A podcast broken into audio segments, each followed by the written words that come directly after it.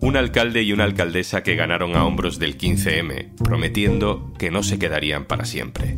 Un sistema donde, sin embargo, los cambios son muy lentos. ¿Son suficientes ocho años en el poder? Hablamos con ellos. Soy Juan Luis Sánchez. Hoy en un tema al día, la limitación de mandatos en la izquierda, con Kichi y Ada Colau.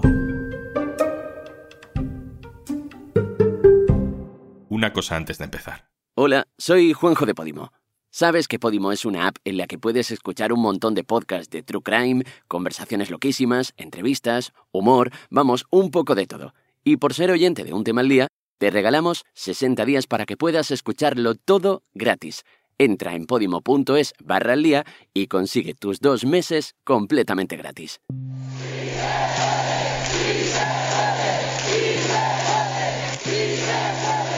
Hablamos hoy con una alcaldesa y con un alcalde los dos llegaron al poder impulsados por aquel primer impacto del 15M en los ayuntamientos. Hemos hecho historia en esta ciudad de Cádiz.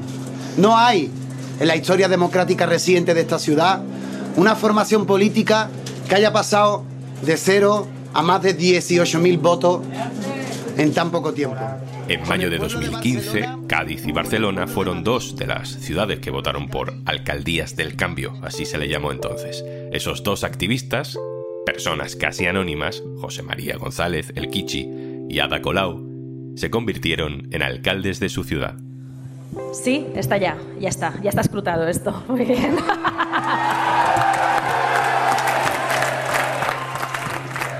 Lo primero y más importante a destacar es que esta ha sido la victoria de David contra Goliat y que efectivamente... Kichi y Colau prometieron que su tiempo en política tenía fecha de salida. Habría un tope de dos mandatos y en el caso de Barcelona de tres, si las bases lo autorizaban.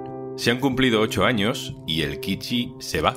Ada Colau, sin embargo, ha hecho uso de esa prórroga que le permite el código ético y se presenta para intentarlo un mandato más. Hoy hablamos con los dos sobre sus sensaciones sobre los tiempos de la política.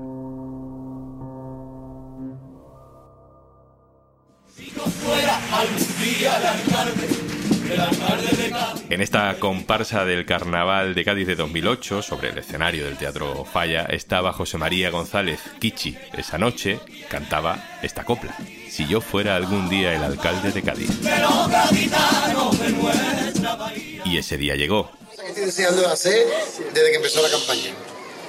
Si yo fuera el alcalde de Cádiz. Si yo fuera ese alcalde, el que Cádiz requiere. José María González Kichi, hola.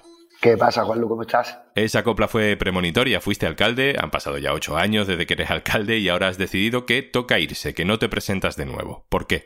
Bueno, pues porque en el 2015 cuando llegamos a las instituciones lo hicimos bajo ese mandato, ¿no? La limitación salarial y la limitación temporal eran dos elementos fundamentales para nosotros que nos permitían hacer política mirándole a los ojos a la gente y por otro lado impedir que, bueno, pues que toda esta vida que a uno le toca vivir, de dirigir una ciudad durante otros ocho años, con sus cosas malas, pero también con sus cosas buenas, pues te termine por conquistar, ¿no? Entonces una medicina, una vacuna que se nos antojó infalible para eso es venir ya pues vacunados de casa y sabiendo cuándo entraba, cómo entraba, por qué entraba, pero también sabiendo cuándo te iba.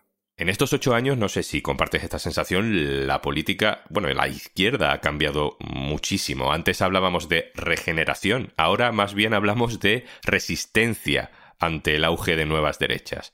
En ese sentido, retirarse puede ser problemático, ¿no? Si no hubieras prometido irte a los ocho años, ¿te volverías a presentar? Hombre, no lo sé. No sé si, si no lo hubiese prometido, me hubiese, me hubiese ido. Lo que sí creo que es importante tener en la cabeza que el compromiso debe de ser cumplido y eso es lo importante y lo que nos guía a nosotros ahora. Mm, yo no creo en los líderes perpetuos ni creo, ni creo en, los liderazgos eternos. Yo creo que por la propia salud, incluso fíjate Juan, lo del proyecto político, cuando se agita el proyecto político y se obliga y uno se compromete a que los liderazgos se vayan renovando, creo que se incide también positivamente porque se permite, se hace posible que el propio proyecto político se mantenga joven, ¿no? Se rejuvenezca, ¿no? Vamos entrando gente nueva, vamos pasando nuevos compañeros, nuevas compañeras, y eso mantiene siempre el proyecto en forma, y yo creo que eso redunda muy positivamente en la propia salud del proyecto, ¿no? del futuro. ¿no? El Kichi que entra en el ayuntamiento, entiendo que tenía determinadas ideas sobre cómo funcionaban las cosas por dentro. El Kichi que se va del ayuntamiento, ¿qué sensaciones tiene sobre el funcionamiento de la administración? Bueno, pues los tiempos, vamos, la idea que podía tener yo en 2015 del funcionamiento interno de la administración local, evidentemente no eran tan mm, acordes ¿no? a la realidad, no es como los que tenemos ahora.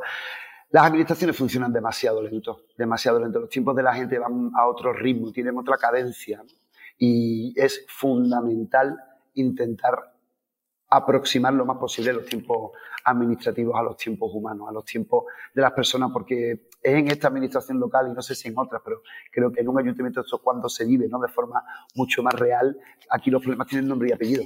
La burocracia es garante, ¿no? Es garante de seguridad, es garante de legalidad, pero soy, vamos, absolutamente consciente de que los tiempos deberían de adaptarse lo más posible a los tiempos de las personas y los márgenes de lo institucional deberían de expandirse lo máximo posible para que nadie tenga la sensación de que está trabajando con números, ¿no? que no se olviden nunca que se están trabajando con personas. Pero claro, hay determinadas normativas de las que somos rehenes y que no podemos subvertir, ¿no? La ley de, de Hacienda pública, la ley de contratación pública, ahí es donde yo creo que está el verdadero problema, ¿no? Porque encorsetan demasiado la labor política y técnica que se hace desde los ayuntamientos. Kichi, ¿qué relación imaginas que vas a tener con esa gente que venga detrás de ti? Porque hemos tenido ejemplos en todas las familias políticas de que el que se va luego, aunque diga que se aparta, mm, complicado.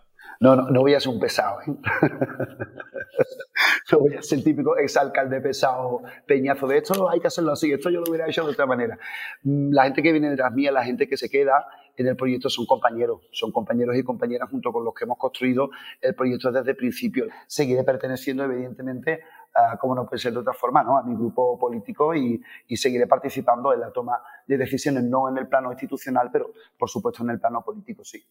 La última, alcalde. Una de las cosas que se suele decir es que los políticos tienen que volver a donde estaban antes de la política, ¿no?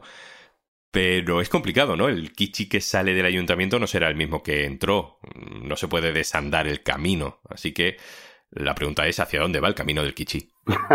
Hombre, yo creo que ninguno, ni yo, pero tampoco tú, eres el mismo de hace ocho años, porque la experiencia, tu propio camino, la vida que vives, pues te va cambiando y quiero pensar que te va mejorando. Pero el Kichi que deja el ayuntamiento se ha preocupado mucho en estos años por ser una persona normal, por que la gente de su ciudad esté acostumbrada a verlo caminar, a verlo vivir por la ciudad. Por tanto, como no he vivido en un castillo de naipe durante estos años, me va a ser sencillo recuperar la, la normalidad. Creo que una de las cosas que voy a recuperar va a ser el anonimato.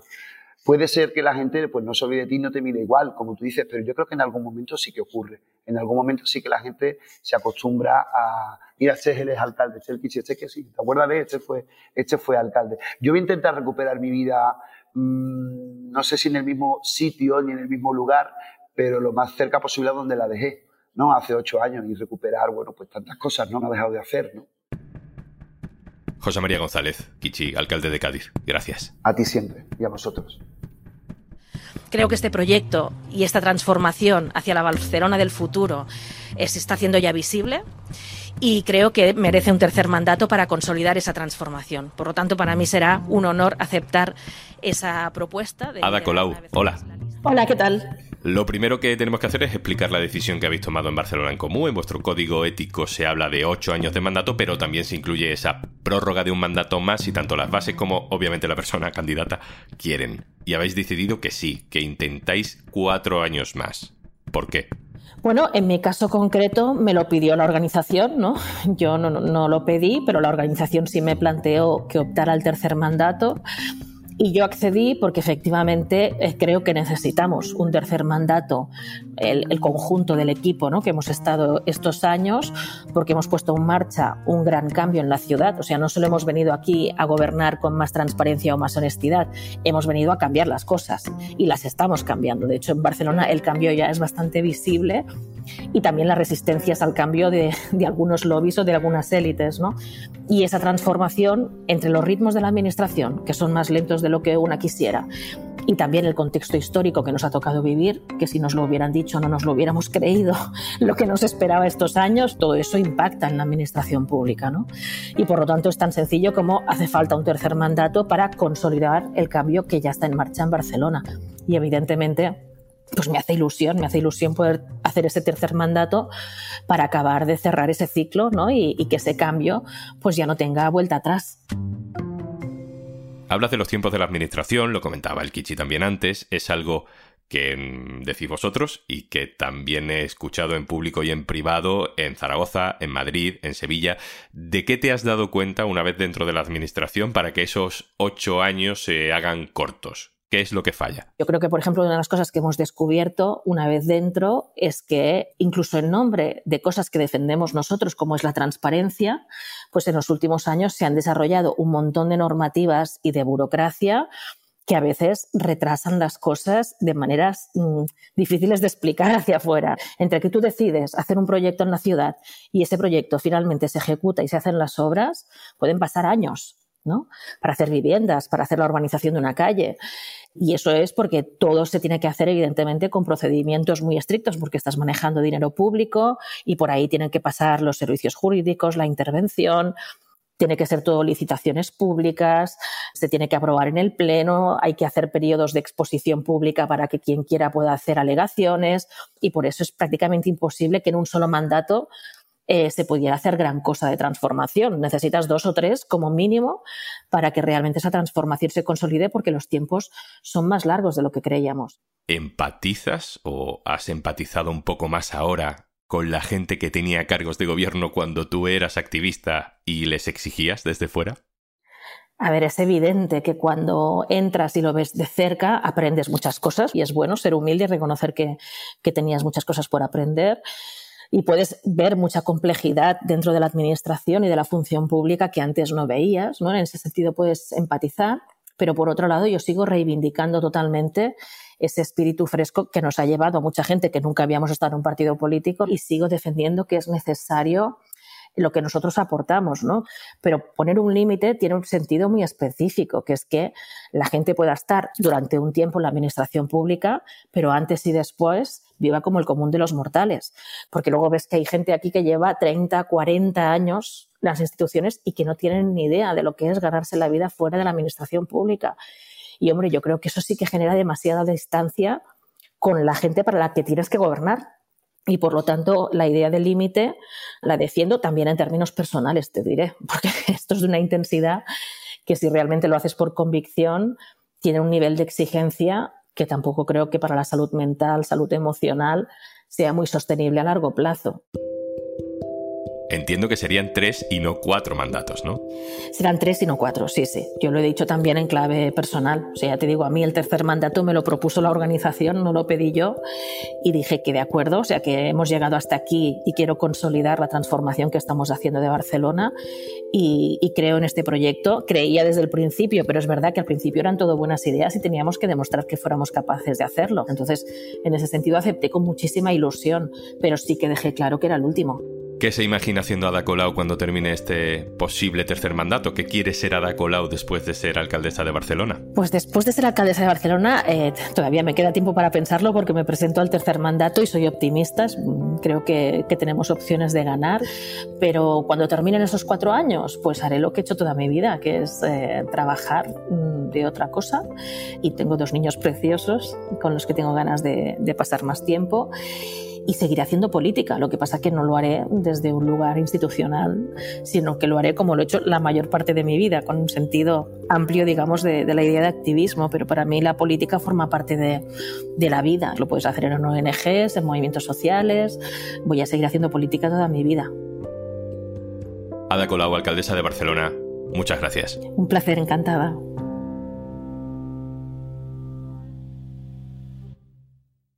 Y antes de marcharnos, Estábamos pensando que posiblemente te apetezca escuchar un montón de podcasts y audiolibros y te venga bien disfrutar de 60 días gratis de Podimo. Así que por ser oyente de un tema al día, si entras en podimo.es barra al día y te registras, los tienes sin sorteos ni letra pequeña. 60 días gratis de Podimo para que escuches tus podcasts o audiolibros favoritos y descubras muchos nuevos. Y ahora también en tu ordenador porque es cómodo descargar Podimo en tu móvil y llevarlo a todas partes, pero también escucharlo mientras trabajas o curioseas las redes sociales. Ves fotos de tu último viaje esperando con ganas al siguiente o buscas recetas para darte un homenaje en tu próximo día libre. Hagas lo que hagas, puedes hacerlo escuchando charlas divertidas, aprendiendo un montón de curiosidades, pasar un poquito de miedo con algunos de los true crimes más impactantes o escuchar ese audiolibro que llevabas mucho tiempo queriendo escuchar y no encontrabas el momento. 60 días gratis de podcast y audiolibros en podimo.es barra al día.